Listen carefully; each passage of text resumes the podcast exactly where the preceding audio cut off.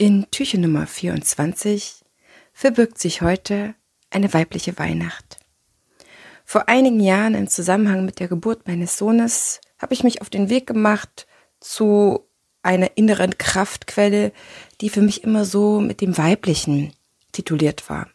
Ich suchte irgendwie so was Weibliches, eine weibliche Kraft. Ich meine, wenn du eine Frau fragst, was macht dich jetzt so weiblich, da kann sie auch jetzt nicht direkt was sagen, weil uns macht ja nicht ausgerechnet weiblich, dass wir uns einen Rock anziehen oder Lippenstift auftragen, sondern wir fühlen uns danach und wir haben auch männliche Seiten, die wir fühlen und ich glaube, Männer können das auch fühlen, ja, etwas weiblicheres oder etwas männlicheres, verschiedene Kräfte.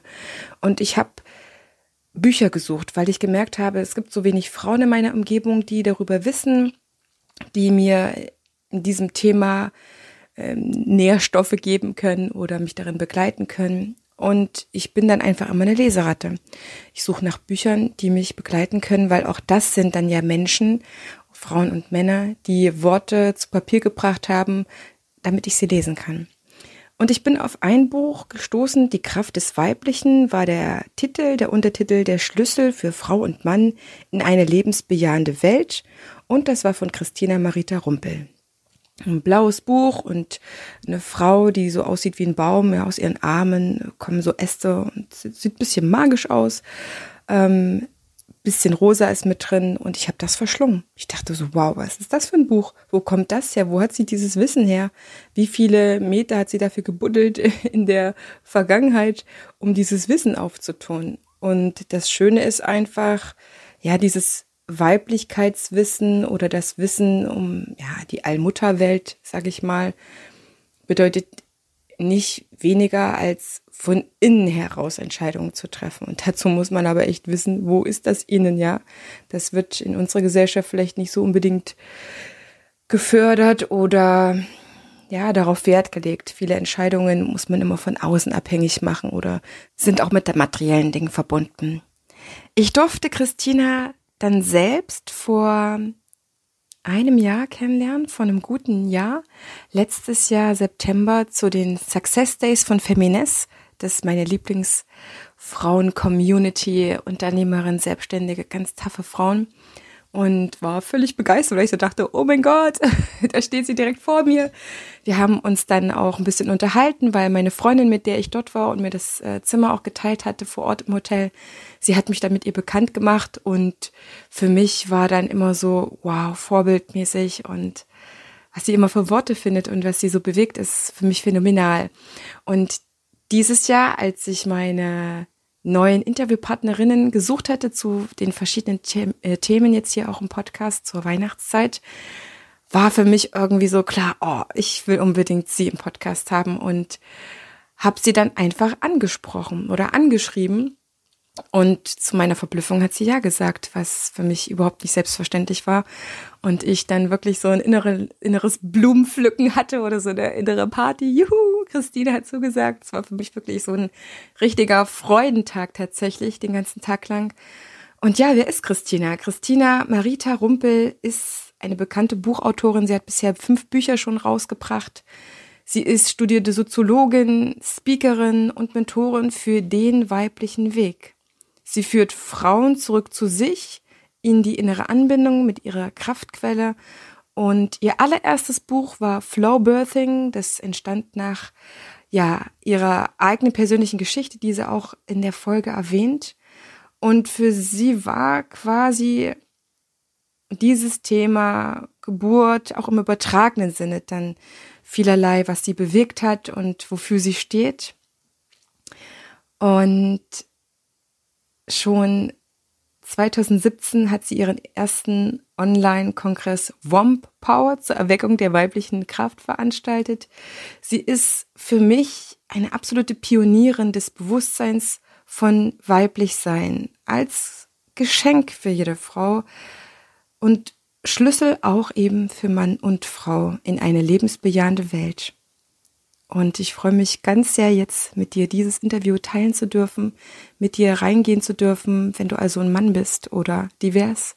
Es ist für dich genauso interessant, weil Frauen begegnen uns nun mal immer wieder, egal ob als Kollegin oder als Tanzpartnerin oder als ja, Tanzlehrerin, Ehefrau, Schwester, Tante, Mutter.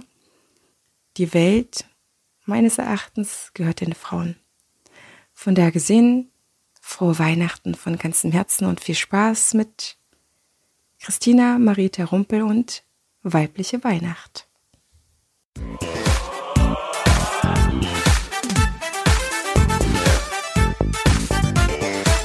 Ich begrüße dich ganz herzlich zu einer neuen Folge hier im Einfach Tanzen Podcast, dem Tanzpodcast für alle neugierigen und selbstsorgenden Tanzschaffenden. Prall gefüllt mit unabhängigem Wissen, ohne dass du selber danach suchen musst. Viel Spaß jetzt damit, deine Tanzbotschafterin.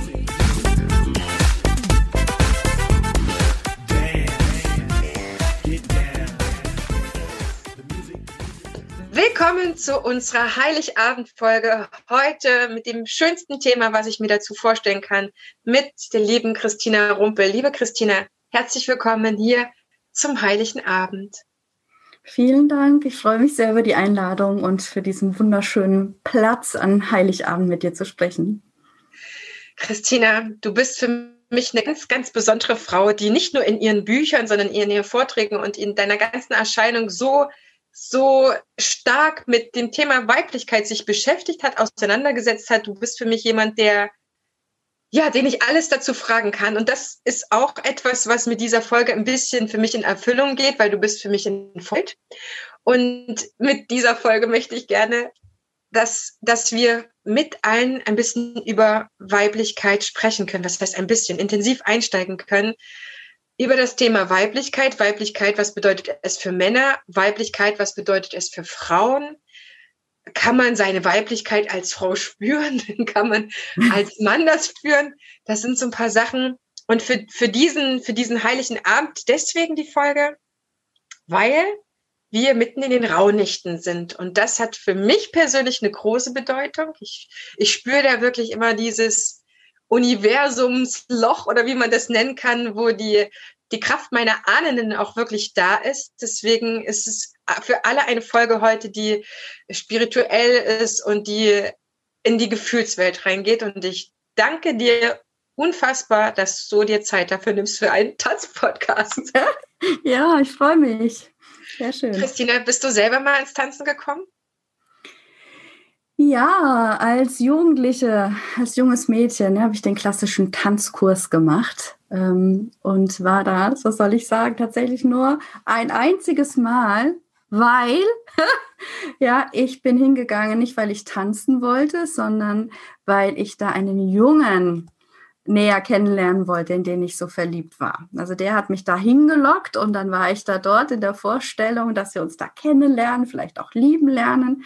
Und dann hat er in der ersten Tanzstunde eine andere zu Freundin erwählt. Und dann war ich so tief traurig, dass ich da nicht mehr hin konnte. Also ich habe mich da irgendwie so zurückgesetzt gefühlt und habe dann ganz lange aus dieser Negativerfahrung heraus irgendwie so das Tanzen abgelehnt. Ja, dann gesagt, oh, ich will nicht tanzen und so und kann nicht tanzen. Ich kann nicht tanzen. Das ist so, wenn man sagt, ich kann nicht singen. Ja, wir können alle tanzen, wir können alles singen. Ähm, und bin dann jetzt erst viel, viel später tatsächlich auf meinem Weg, auf dem weiblichen Weg in meine Kraft hinein wieder zum Tanzen gekommen, weil das einfach so äh, ein wunderschöner Weg ist, eben wieder ja, mit sich selber in Kontakt zu kommen, den Körper zu spüren, anzukommen im Körper, Freude zu zelebrieren. Und das ist für mich tatsächlich äh, weiblich sein. Also sich lustvoll zu leben, kann man beim Tanzen halt total schön machen. Und tanze jetzt gerne. ja. Aber eine Tanzschule hat es dich noch nicht wiedergezogen. Nein. Also auch das Paartanzen ist auch nicht unbedingt meines, aber auch vielleicht in Ermangelung eines Partners. Also ich schaue es mir total gerne an, ja, finde das auch faszinierend. Ähm, wenn Menschen tanzen und dann miteinander so eine Einheit bilden, dann auch verschmelzen. Ähm, ja, aber ich selber bin dann doch eher die, die einfach so ein bisschen die Hüften shakt und Spaß hat. Das freie Tanzen kann auch genau wie alles andere seine Berechtigung hat, genau das Richtige für, für einen selber sein. Ich finde es einfach schön, wenn Menschen überhaupt tanzen und das für sich als ja Lebenstool oder so erkannt haben, dass man dadurch ja seinen Körper spüren kann, sich selber spüren kann, Es klingt manchmal für die, die so sehr im, im professionellen Tanzen drin sind, ein bisschen amateurhaft, aber Tanzen hat ja in verschiedenen Levels, in verschiedenen Intensitäten seine Berechtigung. Von daher gesehen, ich freue mich immer, wenn ich jemanden Tanzes hier, Tanzendes im Podcast habe. Und ist ja wirklich auch spirituell, das darf man auch sagen. Wir wollen ja heute auch über Spiritualität sprechen. Das ist eine der uralten äh, Kulturtechniken oder Riten, die es schon immer gab. Also es wurde schon immer gesungen und es wurde schon immer getanzt äh, bei den Ritualen, weil es halt einfach eine Form ist, um die Lebensenergie ins Fließen zu bringen. Ja, also diese Freude zu spüren, die Ekstase, so die Lust und so. Und dafür sind wir ja da, dass wir uns so voller Energie auch spüren. Und da Dafür steht Tanzen für mich heute, ja.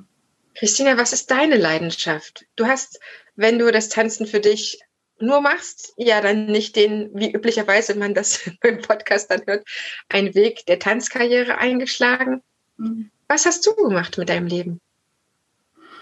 Also meine erste Leidenschaft galt tatsächlich der Musik, ist ja auch ein bisschen nahe. Ich bin ähm, ausgebildete Fakultistin. Ich wollte sogar auch mal Fagott studieren, habe äh, Preise gewonnen, bei Jugend musiziert als junge Frau und ähm, ja, spiele immer noch Fagott ähm, im, im klassische Musik, im Orchester. Und das ist mein Instrument, ja. Also das war wirklich gesucht und gefunden. Ich habe das mal gehört als, als Kind und wusste dann sofort, das ist mein Instrument, das will ich lernen. Habe das dann mit 14 angefangen erst, also relativ spät, weil das ist ja so riesengroß. Also braucht man auch ein bisschen große Finger schon und ähm, habe mich da äh, richtig reingekniet und ja, habe es einfach genossen, im Orchester mit anderen äh, zu spielen, gemeinsam zu musizieren, da eben auch zu verschmelzen in so einem Klangkörper. Ähm, und tatsächlich, wenn ich gespielt habe, habe ich mich auch immer wie tanzend gefühlt. Ne? Also ich war eine von denen, die sich sehr viel dann auch bewegt hat auf dem Stuhl, also mitgeflossen ist mit der Musik. Und es war so ein bisschen so mein, mein Einstieg auch in dieses ähm, ja, Medium sein, also, also Teil, sich, äh, mich als Teil von etwas zu fühlen, was größer ist als ich, ja, und da meinen Ton einzubringen, ja, meinen Beitrag zu leisten und Teil des Ganzen dann zu sein und auch die anderen wahrzunehmen und dann mitzufließen und so nicht. Heute, wenn ich da zurückschaue, weiß ich eigentlich, dass es in der Zeit damals der Einstieg war in dieses, ja, sich öffnen, fühlen, wahrnehmen, ähm, und dann eben auch wieder sich einbringen. Ist das für dich auch ein Gefühl von, du gehst auf in, diesen, in diesem Orchester oder in dieser Gruppe? Ja, total.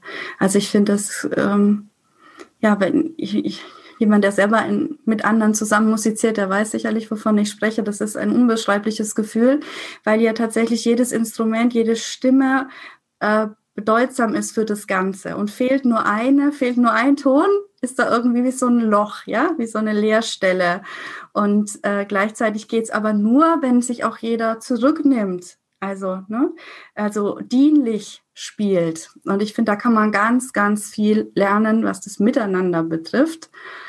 Ähm, und auch sich selber in den Mittelpunkt zu stellen und gleichzeitig aber auch zurückzunehmen. Also ich habe da, denke ich, ganz, ganz viel gelernt und erfahren.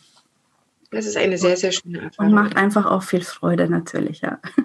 Okay, in deinem zweiten Leben, was hast du da gemacht mit deiner zweiten Leidenschaft? Meine zweite Leidenschaft war dann, ich ähm, bin dieser Leidenschaft nicht gefolgt, also ich habe es nicht beruflich gemacht und habe dann versucht, irgendwas zu finden, was mich so ausfüllt wie das Musizieren kam aber lange Zeit tatsächlich nichts. Das heißt, ich habe einen ganz klassischen Weg eingeschlagen, habe BWL studiert. Ui. Und ja, das war dann überhaupt nicht richtig. Dann bin ich nochmal auf Soziologie gewechselt. Ähm, und es war dann auch in Ordnung. Also die, die Neugierde und am Forschen und so, da habe ich mich durchaus auch wiedergefunden. Bin dann äh, in den Deutschen Bundestag gekommen und habe da als Referentin für Frauen- und Familienpolitik gearbeitet, also gleich nach dem Studium. Und ja, da war meine Leidenschaft wieder äh, richtig am Platz, also ne, für die Gleichstellung von Frauen, gleiche Rechte, gleicher Lohn. Und so habe ich tatsächlich da mich engagiert und gekämpft, auch Feministin. Also da habe ich das Feuer durchaus äh, leben können. Ähm, aber jetzt so richtig in, in, wieder in die Begeisterung für mich und mein Sein ähm, bin ich tatsächlich erst nach einer schweren Erkrankung gekommen. Und zwar bin ich 2012 an Gebärmutterhalskrebs erkrankt. und habe die Gebärmutter als junge Frau verloren und mit Anfang 30 und war dann tatsächlich mit der Frage konfrontiert, so und jetzt, ne? bin ich jetzt noch weiblich? Was ist überhaupt weiblich? Und dann war ich tatsächlich wirklich äh, ja tief bewegt, dass ausgerechnet ich, die ich mich ja immer für Frauenthemen engagiert hatte, dass ich auf die Frage, was ist denn weiblich, keine Antwort geben konnte. Und dann habe ich erst mal gemerkt, Mensch, ich habe ja immer nur im Außen gekämpft, aber so das Feuer in mir, ähm, also was mich wirklich so ausmacht im Innersten, ähm, da, da hatte ich überhaupt keinen Zugang. Und das, obwohl ich selber auch schon Mutter war. Also Gebärmutter hat schon ein, ja, ein Kind sozusagen in sich behütet. Also, aber selbst, ja, da hatte ich noch keine Verbindung zur Gebärmutter. Und dann ist bei mir eben so die äh, die Soziologin auch wieder durchgekommen und hat sich dann gefragt, okay, also was ist jetzt weiblich? Und dann habe ich mich auf die Suche gemacht und das ist jetzt mein Lebensthema geworden. Das Thema hat mich gefunden und das ist jetzt das, wofür ich brenne und wo so alle Fäden auch zusammenfließen ähm, von meinem Leben. Unglaublich, das ist das kann man sich manchmal gar nicht so vorstellen, aber und Tanzenden und Tanzschaffenden geht es manchmal so ähnlich, so tanzen. Wie kann das denn eine Arbeit sein? Wie kann das denn dein Thema werden? Okay, man kann noch ein Tanzlehrer werden und vielleicht ein Tänzer, aber es gibt äh, bei weitem viel, viel mehr von uns, die mit Tanzen oder Tanzen supporten auch äh, einen Beruf haben. Wie, wie, wie kann ich mir das denn jetzt vorstellen? Du hast dann geforscht. Mhm. Wo forscht man denn zum Thema Weiblichkeit? Wo forscht man da? Das ist eine gute Frage. Ähm, also, ich habe mich einfach auf die Suche gemacht. Das war tatsächlich ein bisschen wie so eine detektivische Arbeit. Ja. Ich habe Puzzleteile gefunden, ähm, verstaubte Zusammenhänge. Ich habe querbeet gelesen, ich habe wissenschaftliche Dinge gelesen, ich habe spirituelle Bücher gelesen. Ähm, ich habe auch alte magische Schriften ausgepackt. Also ich habe war richtig grenzenlos. Ja, ich habe einfach, ich wollte es wirklich wissen. Ich wollte einfach dem Ganzen auf die Spur kommen und ähm, ja, habe natürlich auch viel das, das weibliche Weisheitswissen, das ich da jetzt dann ausgebuddelt habe und neu zusammengesetzt habe in meinen Büchern, ähm, ist auch immer ein Wissen, was erfahrbar ist. Also es setzt nicht nur am Kopf an, ja, es sind nicht nur irgendwelche Theorien oder irgendwelche Konzepte oder Tools oder irgendwas, sondern das ist wirklich ein, ein Wissen, was ursprünglich aus der Gebärerfahrung herauskommt. Ja, was sich dann äh, da ähm, weiterentwickelt hat natürlich. Und das heißt, das können wir Frauen körperlich auch wieder spüren. Wir können da in die Erfahrung gehen. Also es ist im, im Moment erfahrbar. Und das heißt, ich bin auch natürlich dann auf den Weg der Selbstentdeckung und Selbsterfahrung gegangen. Ja, habe das alles auch nachgespürt und dann ist was entstanden, dass plötzlich ganz viel altes Wissen, sage ich jetzt mal, was früher ganz selbstverständliches Wissen von uns Frauen war, dass das plötzlich wieder hochgekommen ist, also dass ich mich erinnern konnte auch. Und da ist jetzt ein riesen, ein riesen zusammengekommen, ja, also dieses alte weibliche Weisheitswissen, was ich mir wieder gezeigt hat und was ich jetzt eben auch an andere Frauen weitergebe, dass sich die Frauen auch wieder erinnern können. Darum geht's mir, dass jede wieder in ihre Kraft kommt und ihren ureigenen Weg gehen kann und zwar voller Begeisterung und Leidenschaft. Ja. Das heißt, wenn ich noch keine Antwort auf die Frage habe, was bedeutet Weiblichkeit für mich, fehlt mir eine Verbindung zu mir oder zu einem bestimmten ja. Wissen. Also Vielleicht muss ich das noch erklären. Also als ich dann angefangen habe zu forschen, bin ich natürlich als allererstes ganz schnell bei dem Thema Schwangerschaft und Geburt gelandet. Weil das ja mal das Alleroffensichtlichste ist, was uns von den Männern unterscheidet, dass wir eben schwanger werden können, also ähm, Leben aufnehmen, in unserem Körper wachsen und reifen lassen können und dann auch Leben schenken können. Also diese Geburtserfahrung.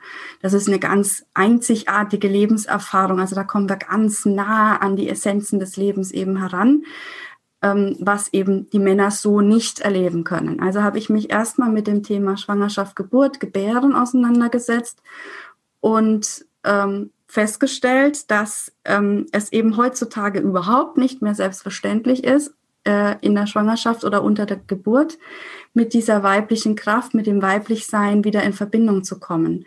Wobei es ja ohne ja, den, die weibliche Kraft ja gar nicht möglich ist zu gebären. Ja, also wir brauchen diese, das Vertrauen in den Körper, dieses Hingebens, Geschehen lassen, mitfließen und so weiter, das sind eben weibliche Eigenschaften, ohne die geht Gebären nicht auf natürlichem Wege.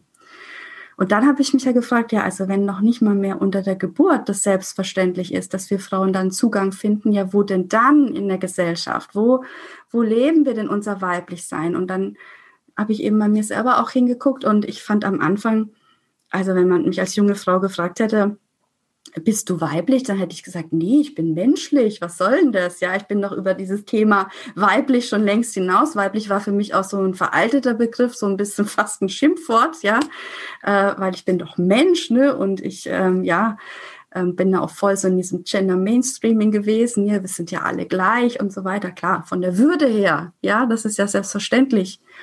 Aber es macht halt doch einen Unterschied, ob ich eben als Seele in einem weiblichen Körper bin oder in einem männlichen. Also wir machen einfach schon allein ganz andere Erfahrungen kollektiv gesehen. Und das prägt natürlich auch unsere Sicht. Und äh, ja, also das war eben dann dieses Spannende, wo ich dann gemerkt habe, Mensch, ich war ja von diesem total abgeschnitten. Also von dieser Sicht. Und für mich ist weiblich heute ganz allgemein jetzt mal gesprochen einfach eine andere Sicht auf das Leben. Und zwar von innen nach außen.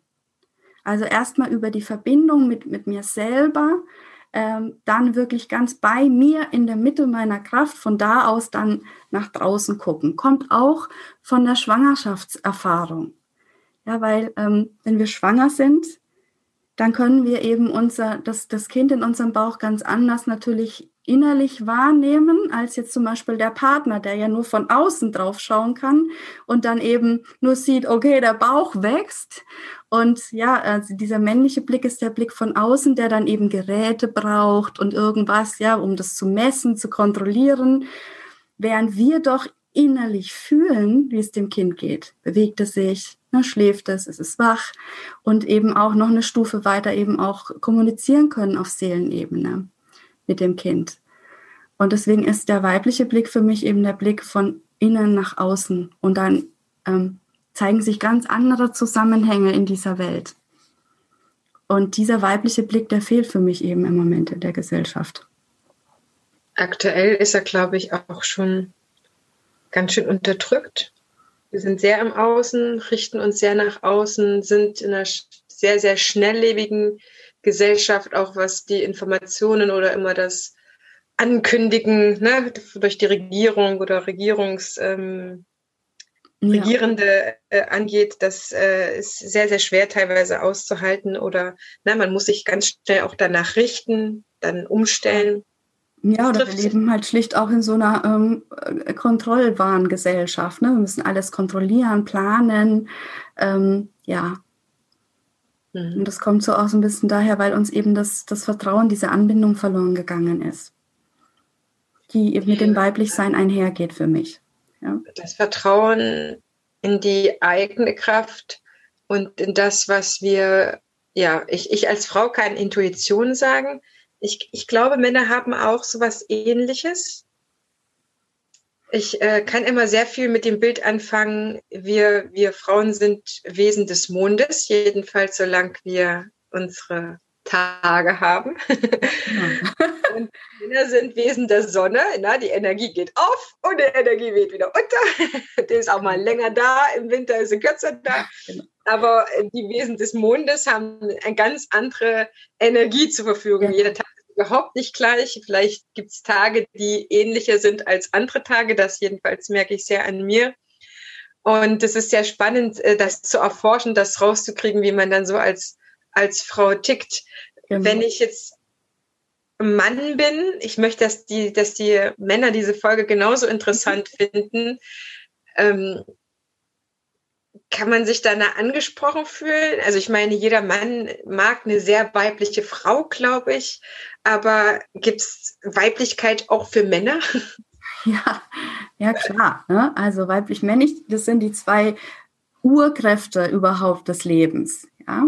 Und ähm, wir haben natürlich, jeder Mensch hat männlich-weibliche Qualitäten in sich. Ähm, in welchem Ausmaß, also was jetzt dominiert oder was stärker ist, das ist eben ganz persönlich, individuell. Ja, das, es gibt eben auch Männer, die eher so weiblich sozusagen äh, ausgerichtet sind oder Frauen, die eher männlich ausgerichtet sind was ich gerade vorhin erzählt habe, dass wir einfach keinen Raum in der Gesellschaft haben für diesen weiblichen Blick, für diese weibliche äh, Art eben durchs Leben zu gehen, das trifft eben auch die Männer, ja, und weil eben diese weiblichen Qualitäten in den Männern auch unterdrückt werden. Also soll heißen, ähm, in irgendwelchen äh, Unternehmen kommen eben halt auch nur die Männer nach oben, die voll in dieser männlichen dominanten Energie unterwegs sind. Und es sind nicht unbedingt die, die zum Wohle des Ganzen dienlich unterwegs sind, ja, sondern eher klischeemäßig im, im Ego, im Außen, ne, im, im Durchsetzen. Und die Männer, die eben das Ganze im Blick haben, was ich eher so als eine weibliche Qualität auch einsehen äh, würde, ja, also das Große und Ganze auch zu sehen, für andere mitzudenken, mitzufühlen. Ähm, die Männer, die das in sich tragen, die kommen halt eben auch nicht vorwärts, ja, müssen dann auch, haben auch gelernt, äh, hart gegen sich selbst zu sein, um vorwärts zu kommen oder kommen eben dann nicht vorwärts. Und das ist natürlich schade, ja, weil ich der Meinung bin, ja, jeder Mensch hat eben einen Beitrag, ähm, den er mitbringt und der fehlt, wenn, wenn er sich nicht selber lebt. Also uns fehlen auch die Männer, die in dieser weiblichen Energie sind. Und zum anderen ist natürlich auch wirklich schön, ähm, ja, sich an, an, an Frauen erfreuen zu können, die ihr weiblich sein leben. Und da brauchen wir halt auch Männer, die das auch wirklich sagen, wow, ich finde das toll. Ja, also für mich ähm, können die Männer immer ganz viel auch tun dafür, dass wir Frauen mehr und mehr wieder in dieses Weibliche hineinkommen, was dann auch zum Beispiel eben mit äh, ja, entspannten Frauen dann eben auch zusammenhängt. Also da gibt es so einen schönen Spruch aus Hawaii, ne? Happy Wife, Happy Life. Also wenn du als Mann wirklich äh, ja da schaust, dass es deiner Frau gut geht, ja, dann ist das schon mal wirklich die halbe Miete für ein glückliches Leben. Ja, und da können wir natürlich, können uns die Männer ganz viel unterstützen und da Energie reingeben und sich dann auch, und das stelle ich auch immer wieder fest, ähm, dass wenn eine Frau sich dann gefunden hat, die wirklich Ja sagt zu ihrem Weiblichsein, dass die ja dann ganz anders auch im Leben steht, in der Beziehung, vielleicht auch ganz anders ihre Sexualität lebt, ganz anders auch in Führung geht und auch klar spricht, dass sich dann auch die Männer plötzlich ganz anders wahrnehmen können und dann eben auch ähm, wieder in ihre wahre Männlichkeit kommen. Ja, eben nicht so dieses Chaka-Chaka-Getue irgendwo, irgend so ein Abziehbild, sondern dann auch befreit sich einfach leben können. Und das ist natürlich ein Riesengeschenk dann für alle. Ist das männlich sein das Gegenteil von weiblich sein? Ähm, nein, nicht das Gegenteil, sondern es ist einfach eine, ähm, sind unterschiedliche Qualitäten. Also es gibt im Leben habe ich herausgefunden, nur zwei Zustände, nämlich äh, vorwärts oder rückwärts. Also eins oder null. Ja, also die ganze Computerwelt, alles ist auch so auf diesem binären Code aufgebaut. Und es gibt eben den einen Weg und den anderen Weg. Und dafür steht für mich männlich und weiblich, also von innen nach außen oder von außen eben auf das Ganze geguckt.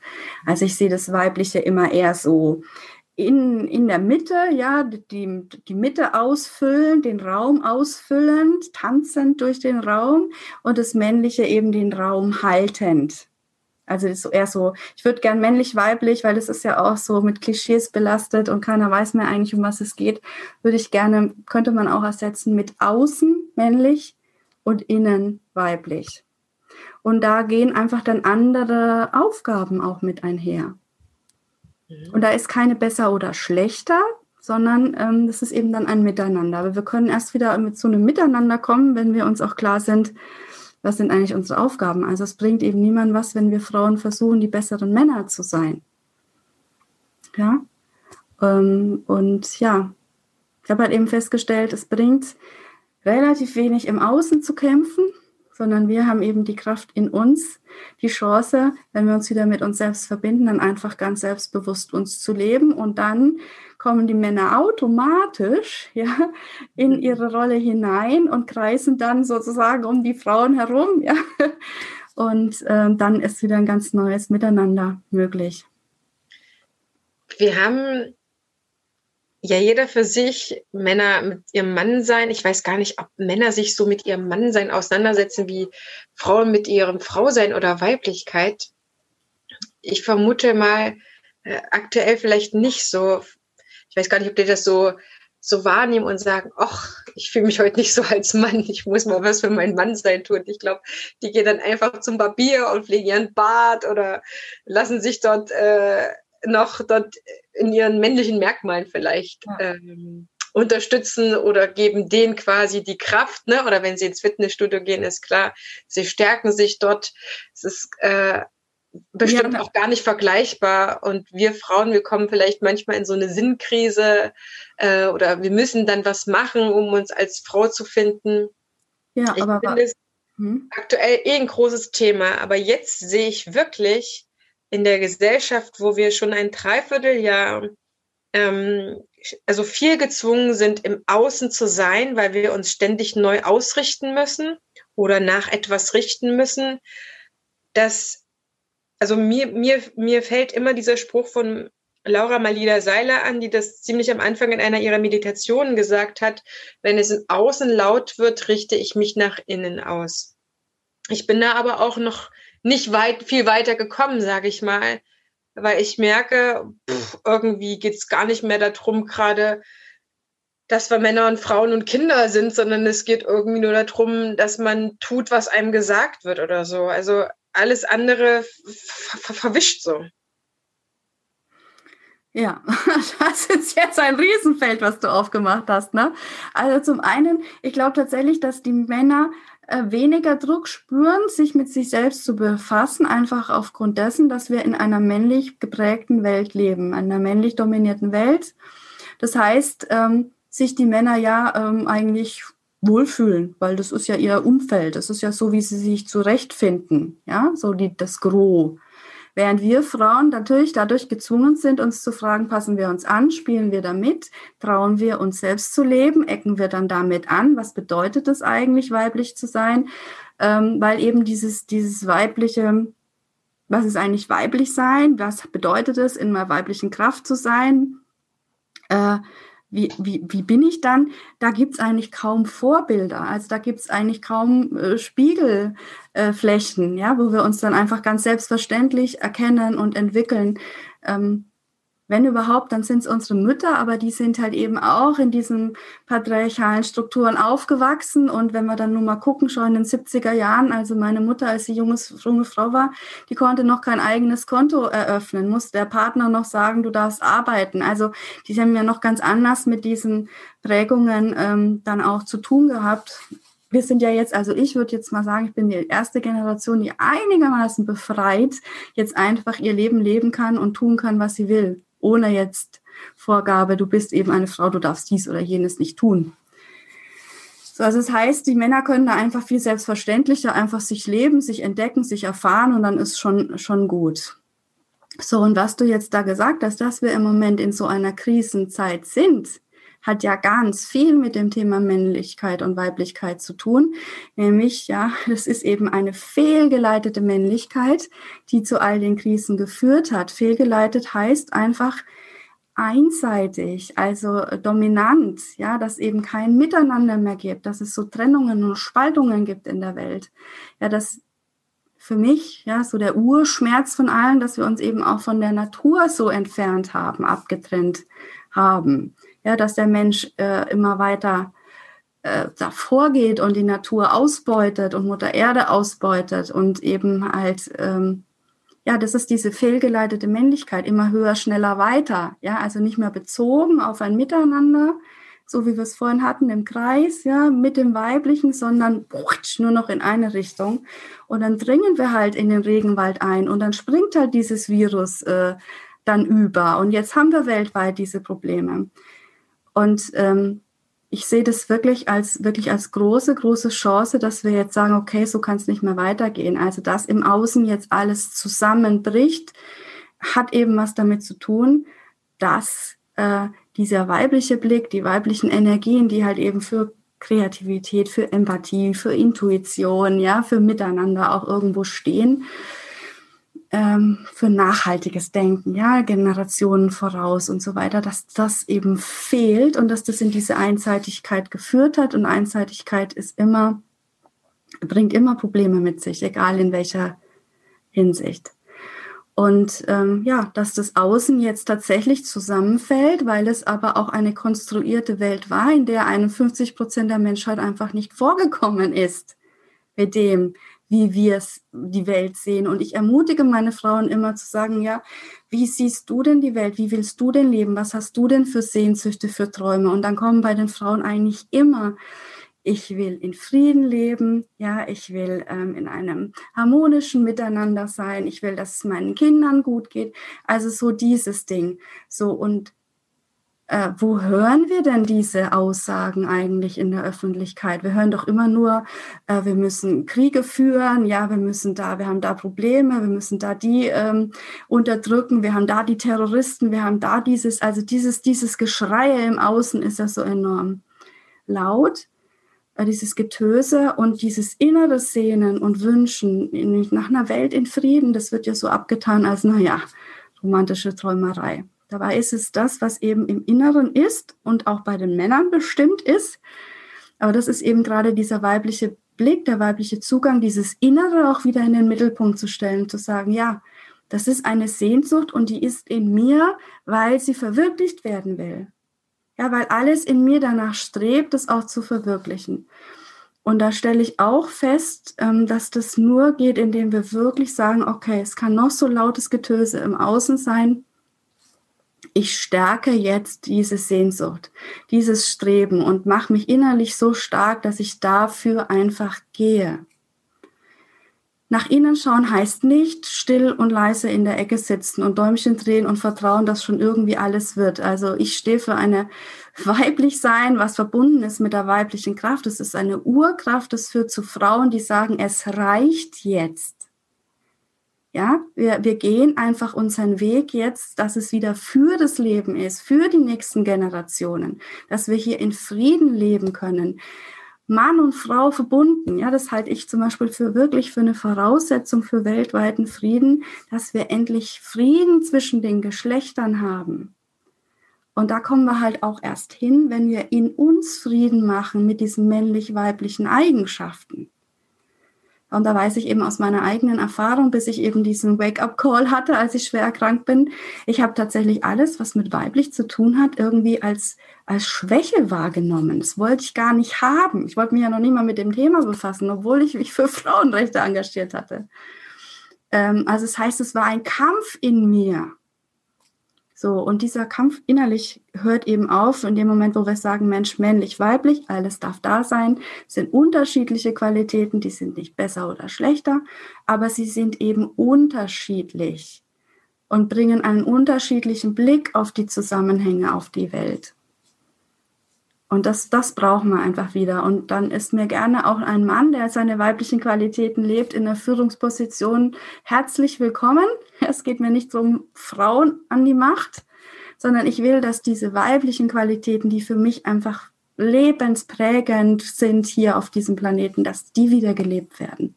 Und natürlich zuallererst in der Verantwortung von uns Frauen, das wieder in die Welt zu bringen.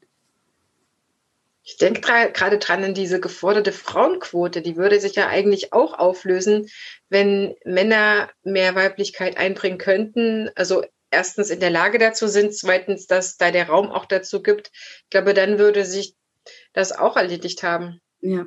Also ich kenne tatsächlich einen, einen Mann, der ist, hat ähm, Führungsverantwortung für ganz, ganz viele Mitarbeiter, ein Riesenbudget, das er verwaltet.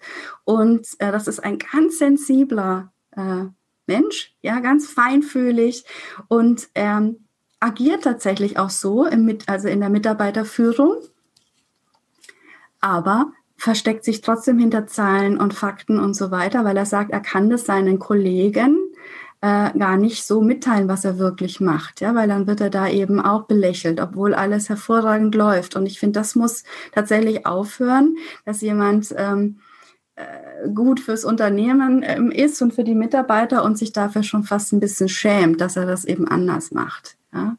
Das ist eben Teil dieser kollektiven Dissonanz, in der wir irgendwie leben, ja, äh, wo einfach das nicht mehr zusammenpasst. Ja, also denken, fühlen, handeln brauchen wir wieder zusammen, damit wir in den Flow kommen, ja, damit es wieder vorwärts gehen kann und ähm, nicht alles irgendwie nur aneinander aneckt. Im Moment eckt ja alles. Jeder ist für und gegen irgendwas, jeder hat eine Meinung und so. Ja, ich glaube, wir dürfen uns wieder auf das besinnen, um was es wirklich, wirklich geht. Und das ist eben das, ähm, das, das Leben. Ja, dass wir hier alle glücklich auf diesem Planeten leben können. Und das geht meiner Meinung nach nur, wenn wir diese Weiblichkeit, die weibliche Energie wieder in die Welt bringen.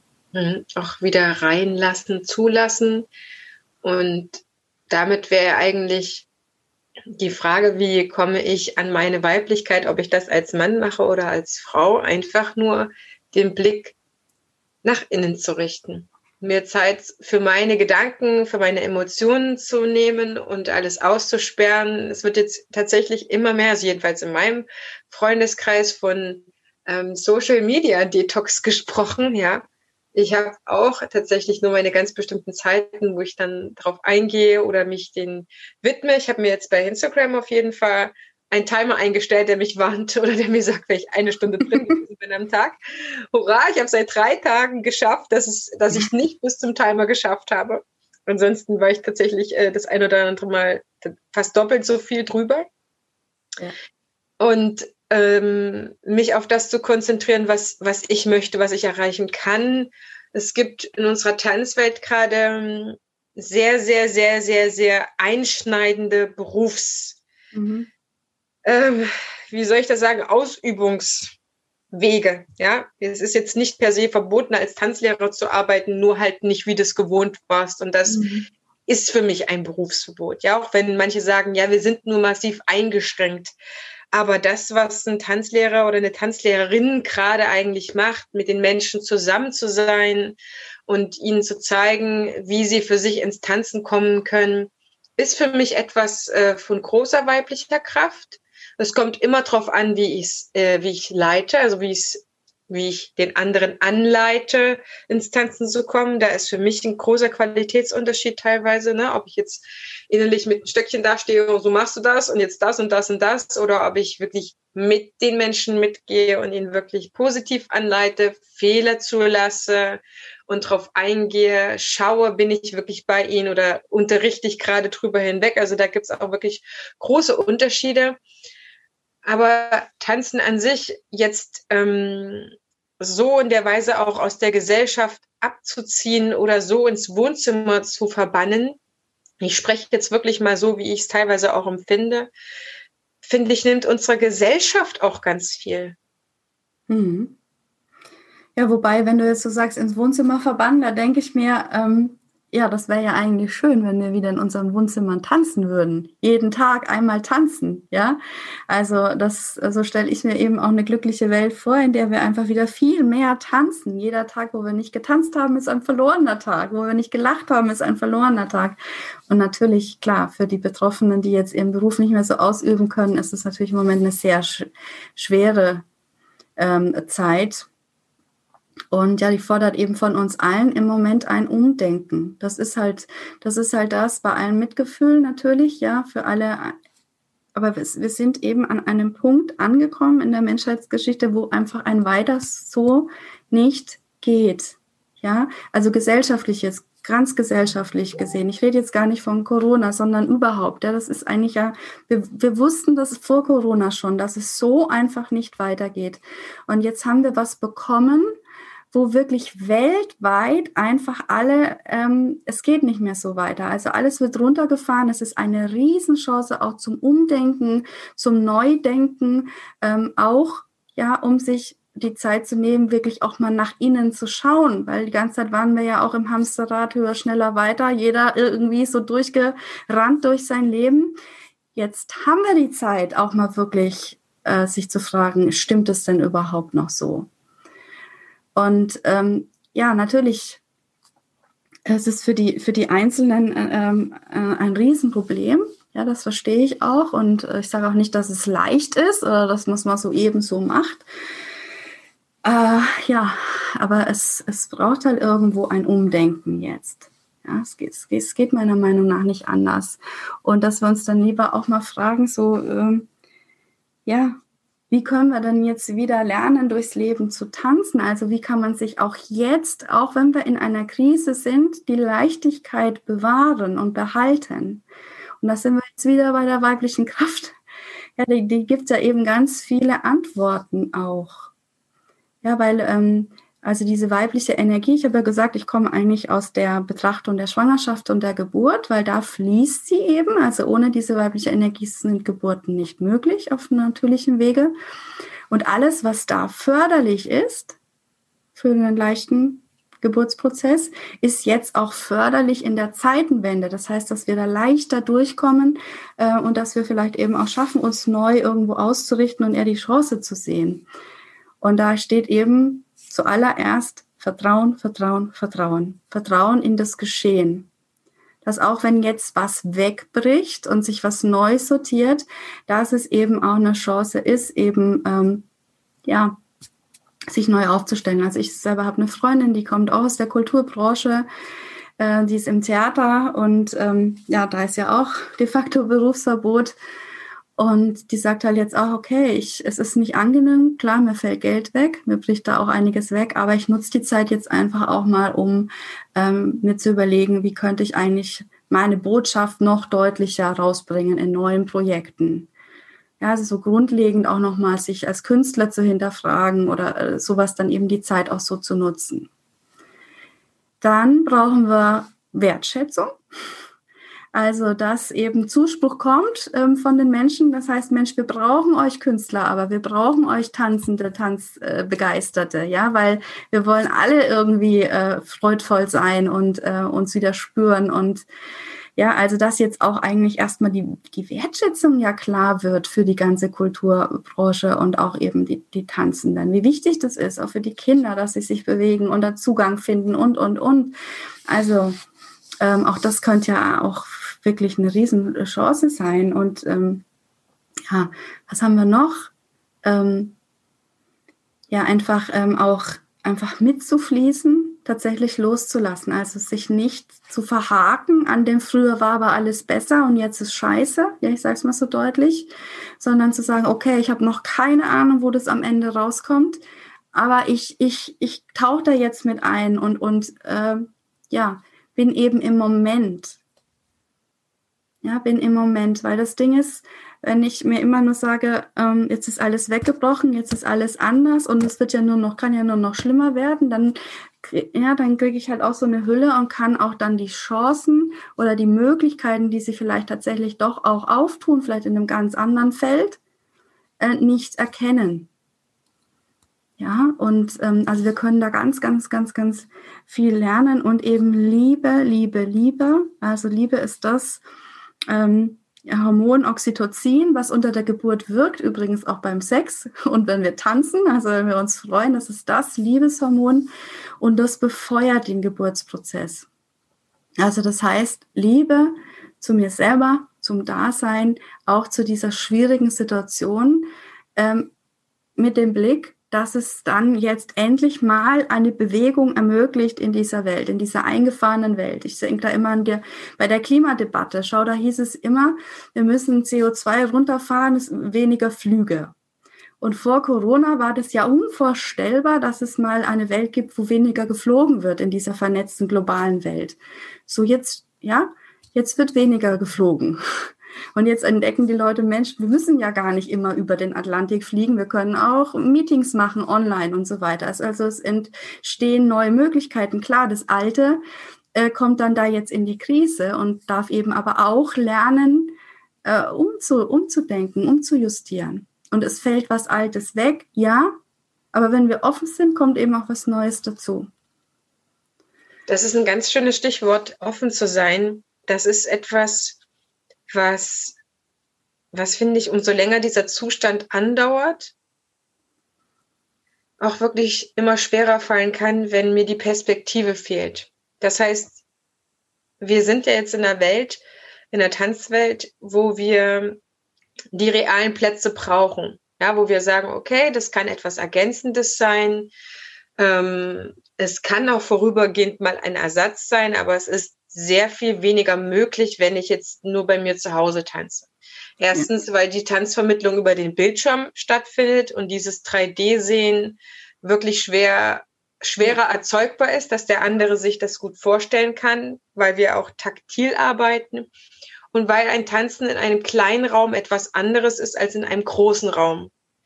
Das ist das, was, was für mich wichtig ist und wo wir sagen, in dieser Form, wir möchten, wir möchten uns nicht die Welt vorstellen, wo nur online getanzt wird oder jeder in seinem Zuhause. Ich glaube, das ist so, so der große Schmerz, an dem viele gerade leiden. Ich bin jemand, der sagt, okay, es ist gerade wie es ist. Ich, ich kann es nicht verändern. Ich muss loslassen. Ich weiß doch. Mein Urvertrauen, das, was du gesagt hast, ich weiß doch, wir werden es wieder machen können. Ja, vielleicht dauert es bis Ostern, vielleicht dauert es bis zum Sommer. Vielleicht müssen wir dann unsere Tanzkurse kurzfristig auch mal anders machen und vielleicht das therapeutischere Tanzen betonen, ja, um die Menschen wieder dort abzuholen, wo sie stehen geblieben sind, weil wir haben jetzt andere Menschen nach, nach dieser ganzen Zeit. Wir haben andere Menschen und da, da ist wahrscheinlich Tanzen erstmal als Seelennahrung gefordert, gerade wenn's, wenn, wenn die Tanzenden jünger sind, ne? Kinder und Jugendlichen. Da gefühlvoller vielleicht zu sein, da die Leute einfach mitzunehmen. Und an, ansonsten finde ich, man, man kann sich wirklich schnell wieder zu sich selber bringen, ob, ob ich jetzt Mann bin oder Frau ähm, ich habe immer das Gefühl, meine Seele hat gar kein Geschlecht. Ich weiß aber auch nicht, woher das kommt, sondern irgendwie macht das mein Körper dann mit mir so. Aber es ist irgendwie ähm, schön, alles als Frau zu betrachten. Und ähm, der Teil, der mir noch wichtig ist, ist, wenn du mit diesem Geburtsprozess äh, schreibst oder sagst, beschreibst, dann empfinde ich ähm, so viele Dinge, die in mir äh, wachsen, so als kleiner Geburtsprozess, wenn dann irgendwas auf den Weg gebracht ist, ob das jetzt ähm, der der ähm, Online-Fachtag für Tanzpädagogik ist oder halt alles andere, ja, ob das Aufschreiben ist oder ob das selbst ein Interview ist. Ähm, es, es kann so vieles äh, ins Leben kommen und da muss ich keine, keine Frau sein, die was geboren hat. Und ich glaube, das kann man auch für Männer übersetzen. Ich glaube, Männer bringen ja auch vielleicht auf andere Weise, als wir Frauen das vielleicht fühlen, aber sie bringen ja auch Dinge auf den Weg. Sie haben auch, ähm, vielleicht sind sie eher so wie Architekten, die was bauen oder so, ja. Ja. Aber sie bringen das auch in die Welt. Ja, also da sagst du natürlich was Wahres. Ich spreche immer von Schwangerschaft und Geburt, weil sich da einfach so schön ableiten lässt an dem konkreten Beispiel. Es ist aber natürlich im übertragenen Sinne auch gemeint. Ne, wir gebären eben alles in diese Welt. Also jede Idee, jedes Projekt, alles ist auch immer ein Geburtsprozess. Nur wir haben halt eben dieses Wissen um diese förderlichen Geburtsprozesse verloren irgendwo, ja, sondern wir wollen jetzt ne, in dieser einseitigen, kopflastigen Welt, wollen wir mit dem Kopf gebären, mit dem Willen und es muss aber jetzt und dann klappt es nicht und dann, mh, hm, dann sind wir im Widerstand und so können wir nicht gebären, so kommen wir auch nicht durch, diesen, durch diese Zeit, in der wir im Moment sind. Das ist das, ähm, was ich eben sagen wollte. Also nicht, dass es leicht ist, ja, oder dass es schon irgendwie wieder wird, ja, sondern es geht eben darum, dass wir ganz bewusst uns diesen Herausforderungen auch stellen. Und es geht eben meiner Meinung nach nur über den Blick nach innen, über innere Arbeiten. Also ich finde, wir sind im Moment, ähm, wenn man es jetzt mal auf diesen Tanzbereich überträgt, geht es darum, einen Tanz tanzen zu lernen, dessen Schritte man einfach gar nicht kennt. Also es ist, da gibt's noch keinen Tanz, da gibt's noch keinen Namen, da gibt's noch keine, keinen Rhythmus, gar nichts, sondern der ergibt sich beim Gehen, beim Führen lassen. Ja, es ist irgendwie so ein immer wieder neu, jeden Moment, irgendwie zeigt sich was Neues, sich darauf einlassen und am Ende entsteht dann irgendetwas, wo wir alle ja noch gar keine Ahnung haben, was es ist. Ich weiß eben nur eins aus der Erfahrung mit der weiblichen Energie und Kraft heraus. Es ist alles Energie, was wir da bewegen.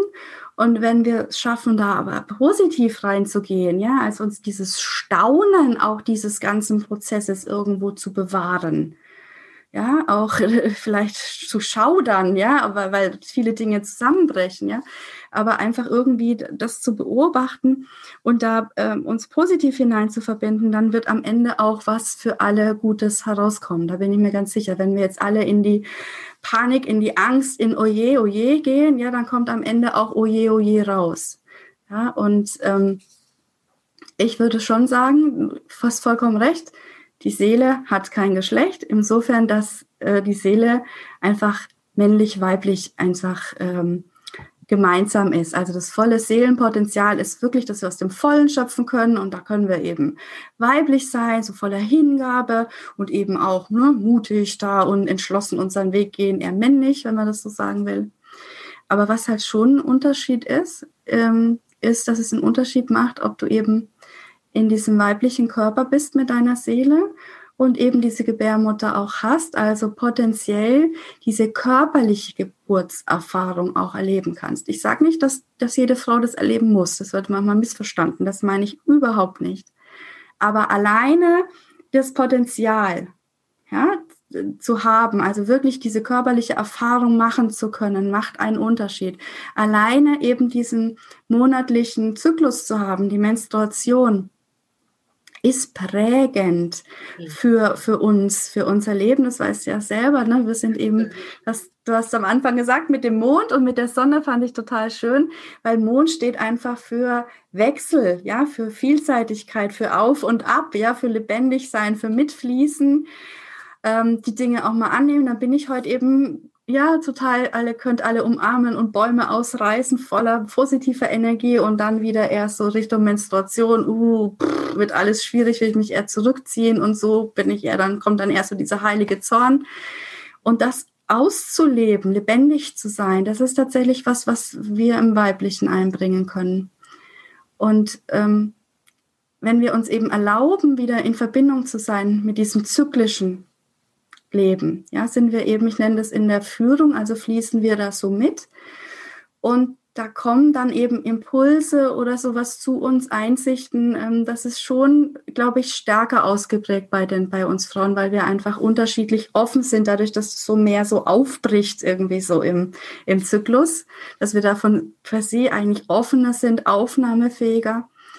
Und dann kommen eben, wenn wir uns das wirklich erlauben, dem nachzugehen, eben weniger, sage ich jetzt mal, solche Kopfgeburten bei raus, die sich irgendwie gut anfühlen oder mordsmäßig gut erscheinen im Außen, aber letztlich nur ein weiteres Problem geschaffen haben, statt eins gelöst.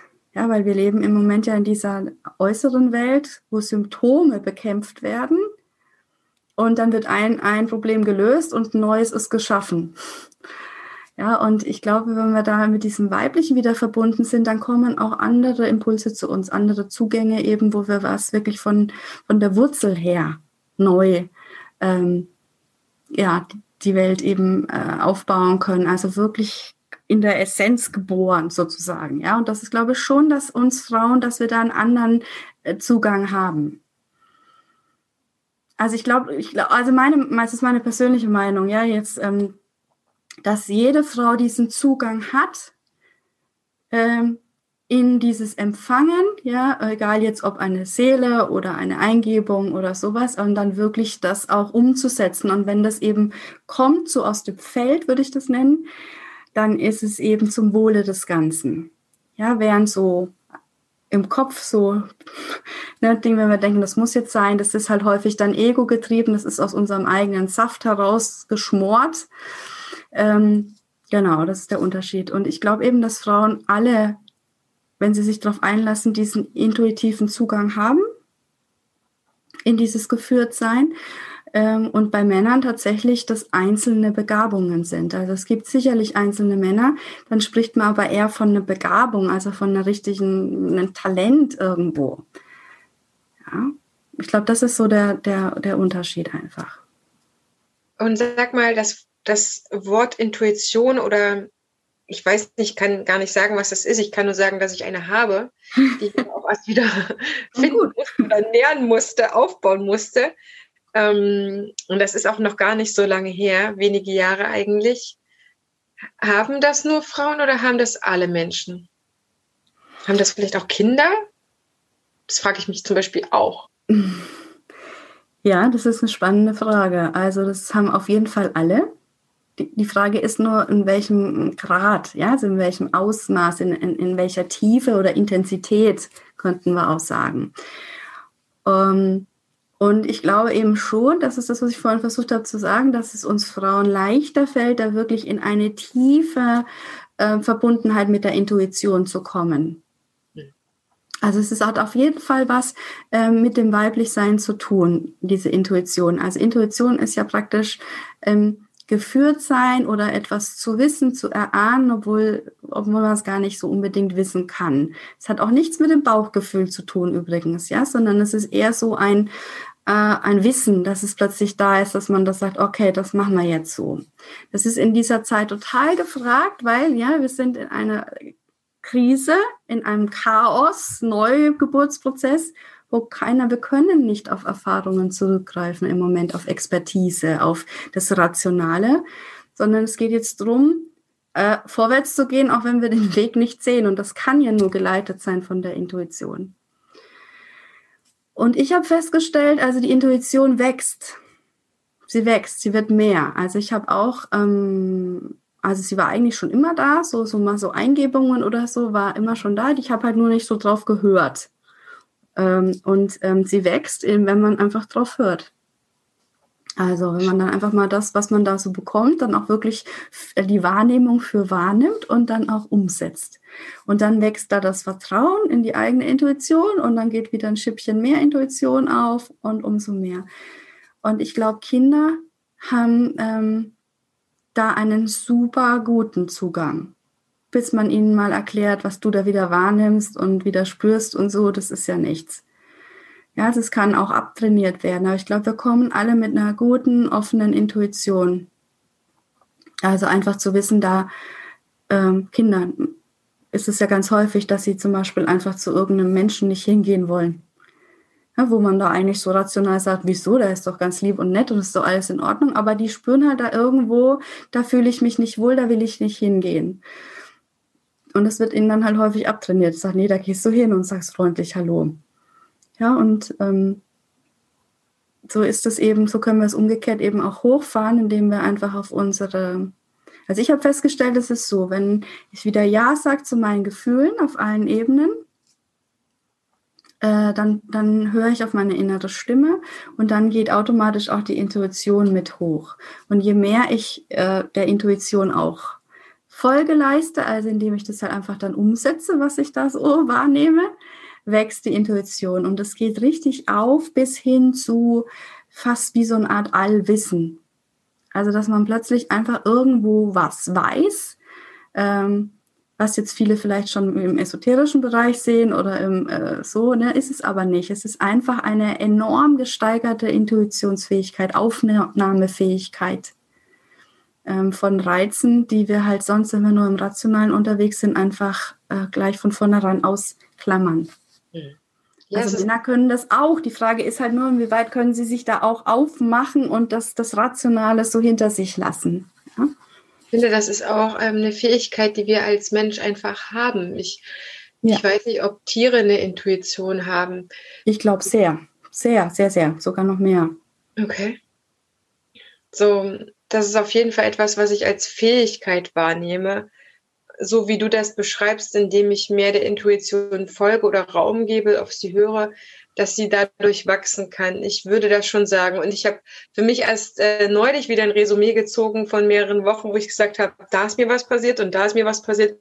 Und ich wusste die ganze Zeit, es bringt überhaupt nichts. Ja, ich habe mich zwar darauf eingelassen, weil ich ein netter Mensch sein wollte, aber eigentlich muss ich da am Telefon, wenn mich jemand bequatscht und mir sagt, oh, ich habe mir mal ihre Seite angeguckt, ich weiß, was sie brauchen, wo ich so denke, ähm, pff, nee, quatsch mir nicht das Ohr ab, lass mich in Ruhe. Außerdem hast du ein schlechtes Verkaufsgespräch, weil hast du nicht mal gefragt, ob ich irgendwas brauche. und äh, da ging mir eine halbe Stunde meiner kostbaren Zeit verloren, wo ich so gemerkt habe, das hat mich echt sauer gemacht. Und wieder die andere Stimme in mir, ja, aber ich habe dir doch gesagt, leg auf, drück weg. Und wenn der, wenn der weiter labert, dann hör, ein, leg einfach auf. Manche Menschen lassen dich nicht zu Wort kommen, dann legst du einfach auf. Ja. Das ist nur eins von den Sachen, wo ich merke, ähm, ja. meine Zeit ist kostbar. Ich darf mir überlegen, was ich damit äh, mache, mit wem ich mich verbinde, ja. wel, welche, Zeit, welche Zeit ich in welches Projekt gebe und wie viel Kraft ich oder, oder Energie ich in negative Sachen gerade reingebe oder in Sachen, die sich festgefahren haben und ich die eh gerade nicht verändern kann. Auch wenn ich mich 50.000 Mal drüber aufrege. Jetzt hast du gerade was ganz Tolles gesagt, nämlich wie man diese Intuition, dass das nicht nur so was Theoretisches ist oder vielleicht so ein Hobby oder hat man Interesse oder nicht, sondern das ist ja gerade der springende Punkt. Wenn wir uns mit der weiblichen Energie und Kraft wieder befassen, und Intuition ist ein Beispiel, dann wird unser Leben so viel leichter. Weil wir dann einfach sagen, du hast es ja gleich gemerkt, das ist war eigentlich nicht so dran, sich mit dieser Frau zu unterhalten oder das Telefonat zu führen. Hättest du auf deine Intuition gehört, hättest du dir einfach Zeit gespart. Ja. Ähm, und das können wir natürlich tatsächlich einsetzen. Also ich, ich benutze das inzwischen in meinem Alltag ganz alltäglich, ja, dass ich einfach äh, ja darauf vertraue, dass, dass ich die Impulse bekomme und ich, ich lebe danach jetzt auch. Und das hat diesen super Nebeneffekt, ja, dass ich plötzlich viel mehr Zeit habe, weil ich eben viel weniger Zeit vergeude mit irgendwelchen Dingen, die ich dachte, die muss ich machen, das erwartet jemand von mir. Also all, alles wieder diese im Außen, ja, diese Geh- und Verbote, ja, statt zu fühlen, was ist es, was ich wirklich will, mich in den Mittelpunkt zu stellen, meine Intuition wieder klar äh, wahrzunehmen und dann danach zu handeln. Und es wird so viel leichter das Leben, wenn wir Frauen wieder mit dieser weiblichen Energie sind. Also wirklich, ich habe auch viele Frauen, die mir sagen, das hätte ich nie gedacht, ja. Plötzlich fließt das alles so ineinander über und ich schaffe jetzt viel, viel mehr als vorher, weil ja, diese inneren Widerstände einfach auch äh, äh weg sind. Ja. Und ja, also wieder mit der weiblichen Kraft zu sein, heißt für mich einfach zu lernen, durchs Leben zu tanzen. Also wirklich diese Auf- und Abs mitzumachen, wieder lebendig zu sein, zyklisch zu leben, mitzufließen. Ähm, ja, und das, das, ah ja, das möchte ich gerne noch sagen, den, den weiblichen äh, Schritt durchs Leben, den weiblichen Tanzschritt. Kennst du den? Das ist nämlich total super. Ähm, der, das Weibliche wird ja auch mit dem Element Wasser verglichen. Also Wasser steht für Gefühle und so weiter, für Intuition auch. Und es wird mit dem Weiblichen im gleichgesetzt. Und Wasser fließt nicht pfeilgerade aus, sondern in so Meandern nennt man das, in so kleinen Wirbeln, ja, in so kreisförmigen Bewegungen. Und äh, das bedeutet es eben, wenn wir durchs Leben tanzen, wenn wir wieder mit der weiblichen Energie mitfließen, dann gehen wir eben auch in Kreisbewegungen durchs Leben. Also zwei vor, und wieder ein Schritt zurück. Zwei vor, einer zurück. Also es ist ein Dreierrhythmus. Also wir tanzen eigentlich weiter durchs mhm. Leben, wenn wir mit der weiblichen Energie sind. Und ich finde es so, also es ist einer der zentralen Aha-Momente auch bei mir gewesen, ähm, mich wieder einzulassen auf die weibliche Energie. Wenn dieser Schritt zurückkommt, das ist nämlich der weibliche, der urweibliche. Weil 1, 2, 1, 2, 1, 2 ist der männliche. Also Tick, Tack, Tick, Tack. Ja, auch marschieren und so weiter, ja. Ähm, höher, schneller, weiter, vorwärts, immer nur vorwärts. Und das teilen wir mit dem männlichen, logischerweise. Aber das eben urweibliche ist dieser Schritt zurück. Und der fühlt sich in einer männlich dominierten Welt als Versagen an, als Rückschritt, als, oh, es geht nicht mehr vorwärts. Dabei ist es für uns so wichtig, um da Kraft zu tanken, zu regenerieren, Schwung zu holen, können wir auch sagen, um dann wieder wuh, kraftvoll wieder vorwärts zu gehen. Äh, und das ist eben dann so eine Bereicherung, das nicht mehr als Versagen wahrzunehmen, sondern als Integration. Weil ich kann ja so viel aufnehmen, wie ich will, ja, und wir, wir sind alle mit News und Informationen und Wissen, wird uns alles um die Ohren gehaut. An Wissen fehlt es doch nicht in unserer Welt. Es fehlt an Weisheit, ja. Und Wissen kann erst dann zu Weisheit werden, wenn ich es nach innen nehme. Also wenn ich es wirklich integriere, das heißt an meinen eigenen Erfahrungshorizont anknüpfe, also überlege, was hat das denn alles mit mir zu tun und nicht nur irgendwelche Daten, Fakten da nach außen wieder weitergebe. Und das ist eben dieser Schritt zurück, das Integrieren, das Innehalten, das Luftholen, das Ausatmen und dann nach vorne. Genau.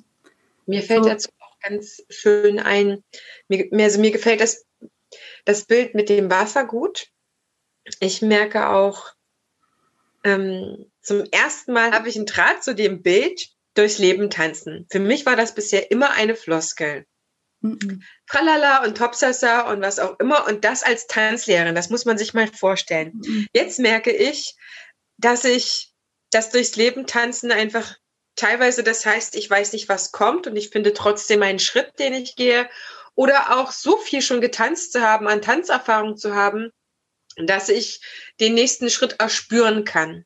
Ja, dass ich den einfach improvisieren kann, dass ich den die Schritte, die ich bisher kenne, vielleicht auch mal ausprobieren kann. Vielleicht funktioniert da, da ja eine Kombination oder ich baue mir was Neues zusammen und es gar nicht so mit, ja, dieses Marschieren einfach nicht zu machen, sondern einfach weich, weich durchs Leben zu gehen, beziehungsweise manchmal, ähm, äh, mein Mann ist Judoka, der, der im Judo heißt, ähm, Siegen durch Nachgeben. Und für mich hat das viel auch damit zu tun, dass ich eben nicht jetzt in den Krieg ziehe, über, übertragenen Sinne, sondern einfach schaue, wie das Wasser mir meine neuen Wege ermöglicht oder wie ich vielleicht, wenn ich mich als Wasser vorstelle, da meine neuen Wege gehen kann.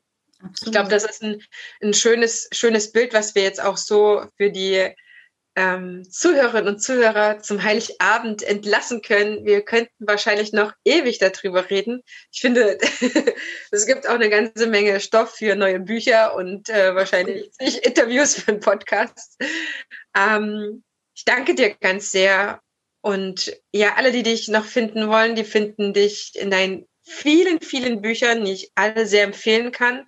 Wir verlinken euch so ein paar davon auf jeden Fall in den Show Notes, dass ihr Christina auf jeden Fall treffen könnt, auch über deine Homepage. Und wenn die ein oder andere Frau da ist, die sagt, Mensch, die Christina, die ist ja der Hammer, was die für ein Wissen hat, das spüre ich ja hier auf beiden Ohren am Ende der Leitung, dann findet ihr auch einen Weg zueinander, damit dir Christina einfach deinen eigenen weiblichen Weg, ja, dich darin unterstützen kann. Aufzeigen ist wahrscheinlich schon zu viel, ist wahrscheinlich immer nur so ein, äh, guck mal, ich zeig dir mal was, wo es hingehen könnte.